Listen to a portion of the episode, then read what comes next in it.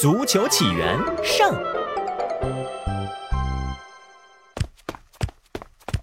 好一个曲线射门，完成度高达百分之五十。曲线有了，就是没摸着门儿。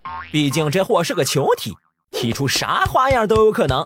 话糙理不糙，但是哥们儿，别看这家伙名字里有个球，实际可不是什么正经球，准确来说是个多面体。惊！当了这么多年球迷，竟然叫错了名字。我深深热爱的足球是足多面体，我是多面体粉儿。别冲动，足多面体听起来就脚丫子疼。虽然不是标准球体，但人类在造一颗最圆足球道路上可没消停过。这还得从足球的祖宗 N 代拔起，第一代竟然是 Made in China，自豪感嗖嗖爆棚。没错，足球正儿八经源自中国古代。名为蹴鞠，几片皮革塞点米糠，就成了足球最早的模样。管它是不是球体，你开心就好。玩的嗨了，自然带动了街坊四邻。起初和隔壁二狗俩人抢一个球，再到全世界抢一个球，球粉越来越国际化，大家对足球的热度只增不减。为了踢着舒服点儿，人类开始琢磨着把足球打造成一个完美球体。理想很美好，现实很残忍。造个球体哪有那么容易？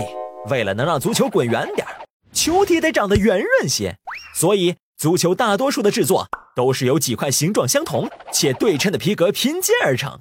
想匀称点儿，就让球上每个顶点连的块数尽量保持一致。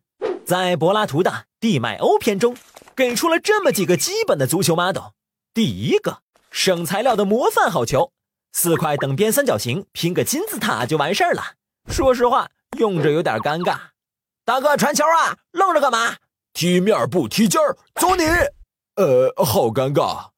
所以嘛，踢着玩玩还行，上球场比赛还是算了吧。第二个，柏拉图同学终于发现省材料不利于足球的圆润发展，决定把零件加到六片，一个立方体的结构，靠谱、匀称还稳定。于是，在一九三零年的第一届世界杯上，就照这结构制作了第一个进入到世界杯球场的足球，在玩球史上总算开拓了先河。造球技术终于上道了，除了四面体和六面体，后面还有八面体、十二面体、二十面体的结构。零件越多，球越接近球体。但当时造出来的球，不管怎么千变万化，都离不开这五种基本模型。想标新立异，恐怕难了点儿。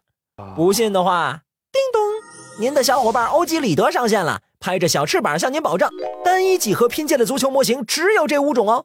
我在几何原本中有证明哦，可以参考一下哟，包邮哦，亲。